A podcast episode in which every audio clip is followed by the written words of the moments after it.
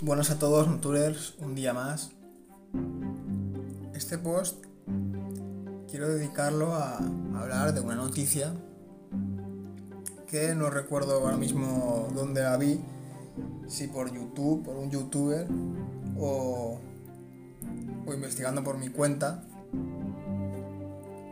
Y va relacionada a las dudas que sigue teniendo la gente con que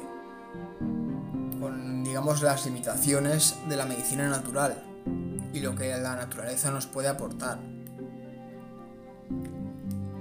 Bien, sabéis que las algas es un tipo de planta, una planta acuática, sin más.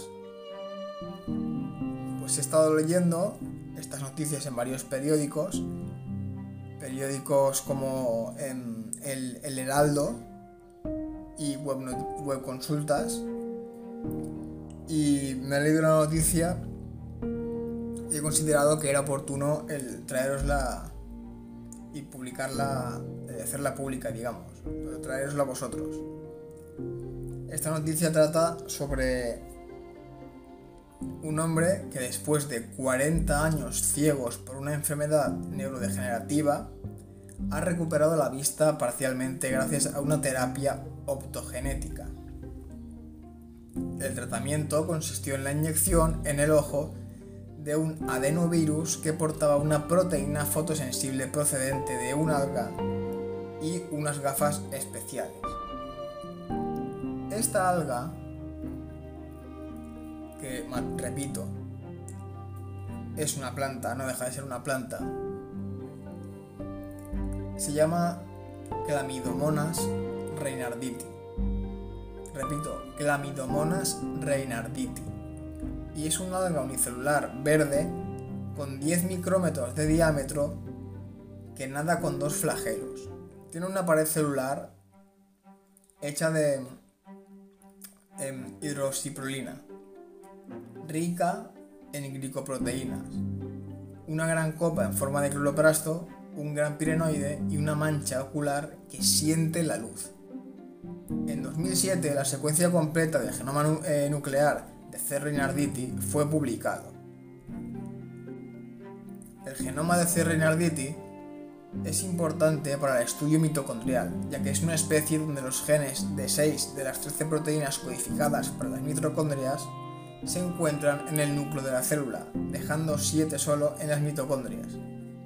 En todas las demás especies, estos genes están presentes solo en las mitocondrias y no pueden expresarse alotópicamente. Esto es importante para la prueba y el desarrollo de las terapias para enfermedades genéticas mitocondriales. La clamidomona se ha utilizado mucho para estudiar diferentes aspectos de la biología evolutiva y la ecología. Es un organismo de elección para muchos experimentos de selección, porque tiene un tiempo de generación corto primero. Segundo, es a la vez un heterótrofo y un autótrofo. Y tercero, puede reproducirse tanto sexual como sexualmente. Este es el primer caso de recuperación parcial de la visión de un paciente ciego tras una terapia optogenética. El primer caso, una técnica que se desarrolló a comienzos del siglo, que se basa en la manipulación de proteínas microbianas fotosensibles y de células a través de la luz. El estudio que publica la Nature Medicine está firmado, entre otros, por científicos de la Universidad de la Sorbona, en Francia, de la Universidad de Pittsburgh, Estados Unidos, y de la de Basilea, Suiza. El paciente es un hombre de 58 años que vive en París y al que hace cuatro décadas se le diagnosticó retinosis pigmentaria, una enfermedad neurodegenerativa progresiva que destruye las células sensibles a la luz de la retina y provoca ceguera total. Por eso se había dicho antes, y os había hecho énfasis, en que os quedaréis con los conceptos, no con la palabrería, no con los términos, que yo los, los difundo aquí porque pienso que son importantes para que no tengáis que ir a leerlos a propósito y hacer vuestros propios resúmenes y tengo que citar algunos términos, algunos estudios, porque son así, no tienen otro nombre. Pero quedaos con el resumen, quedaos, con las propiedades, que eso sí que podéis hacerlo, sí que es un poco más fácil. Y os he hecho énfasis antes en la luz, la capacidad que tienen para adaptarse a la luz. Y justamente por eso es por lo que lo utilizan con efectividad en este hombre. Después del tratamiento y tras un periodo de adaptación y aprendizaje del uso de la tecnología, el paciente pudo localizar, identificar y contar diferentes objetos utilizando el ojo tratado mientras llevaba las gafas, las gafas especiales. El hombre no podía detectar visualmente ningún objeto antes de la inyección ni sin las gafas, después de la misma.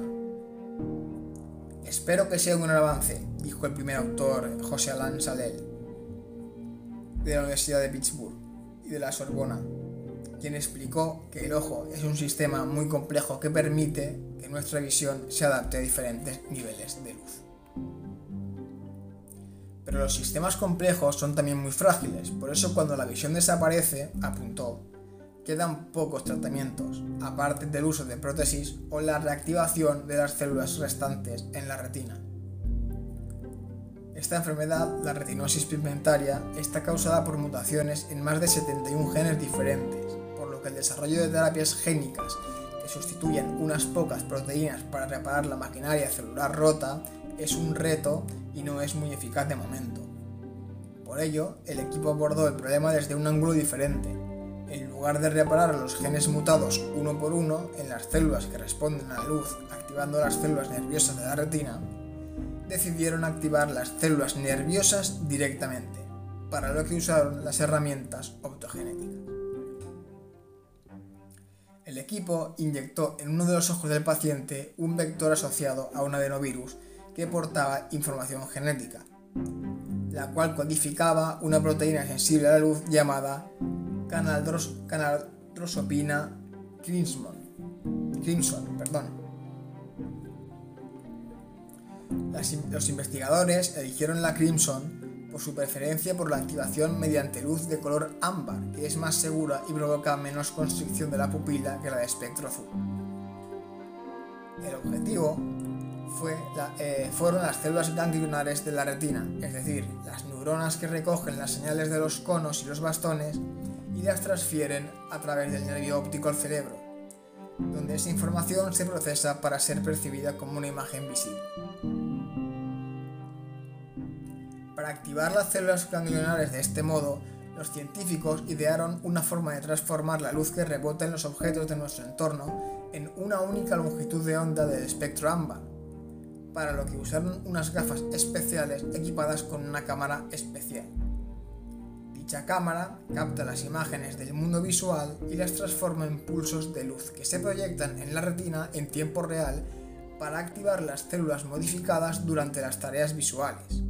Adaptarse al uso de las gafas lleva su tiempo y al principio el paciente no las encontró muy útiles, entre comillas, recordó el doctor Sael.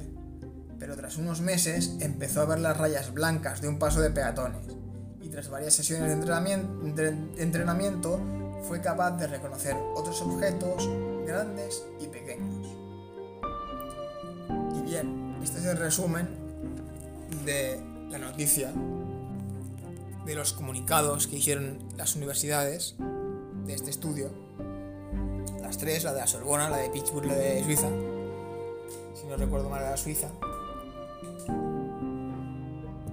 Y, y, nada, a mí me ha parecido interesante traeroslo porque siempre os hablo de plantas, de, propiedades, algunas veces hablo de, de casos, de cómo yo utilizo las plantas, pero sí que es verdad que siguen habiendo dudas y es normal, es lógico, es lícito que la gente tenga dudas acerca de si funciona la, fitoterapia, hasta dónde funciona, hasta qué punto funciona. Y si lo que, por, el, motivo por el cual quería traer este estudio es porque mucha gente se piensa que la fitoterapia es lo único de la naturaleza. Si ya no le funciona la fitoterapia, hay gente que ya directamente no, no cree en nada. Es como un todo o un nada. Y no es así, no, no es un todo o un nada, no es me funciona esta planta o ya ninguno me va a funcionar. No es lo intento una vez, eh, una semana y ya está, o me hago infusiones de manzanilla, que es lo que la planta más habitual, o de cola de caballo, y ya todas las demás, que no son pocas, no son pocas, y de eso teniendo en cuenta que no hemos estudiado ni el 30%, o sea, de, de todas las plantas medicinales que existen en el mundo actualmente, ni el 30%, ni a eso hemos llegado. Pero bueno, que me desvío un poco del tema. Lo importante de este, de este caso, de, este podcast, es que la gente se empiece a dar cuenta de que, que os empecéis a dar cuenta, tanto los que me siguen como los que no, que la medicina natural, o que mejor dicho, que la, naturaleza, puede ayudarnos mucho más de lo que nosotros nos pensamos. Y que muchas veces no es tomarse una simple infusión, es que hay casos muy locos, es que terapias muy, muy, muy avanzadas, que, en las cuales la naturaleza es un factor imprescindible, pero imprescindible, ¿vale? Para el uso de ciertas tecnologías y de, ciertas, eh, de ciertos mecanismos eh, sanitarios, de ciertas herramientas sanitarias. Son importantísimas, son imprescindibles. Y no solamente está este caso, en, breve o en, cuanto pueda expondré otro caso que salió en Radio Televisión, Radio Nacional Española, en la radio de la televisión de, mi país eh, pública, que una planta que yo utilizo, que se llama Lepidium latifolium o la rompepiedras, comúnmente eh, se la conoce comúnmente como la rompepiedras, y esta planta utilizando eh, cierto tipo de maquinaria, salvó a un niño al que muchos médicos le habían diagnosticado, le habían dicho que se iba a morir. Que su caso era crítico y se iba a morir. Creo que era un niño entre 8 y 12 añitos. Era muy pequeño. Y todos los médicos le daban ya por. Le dijeron a sus padres, de hecho, que, que disfrutaran de él lo que pudieran, que iba a morir.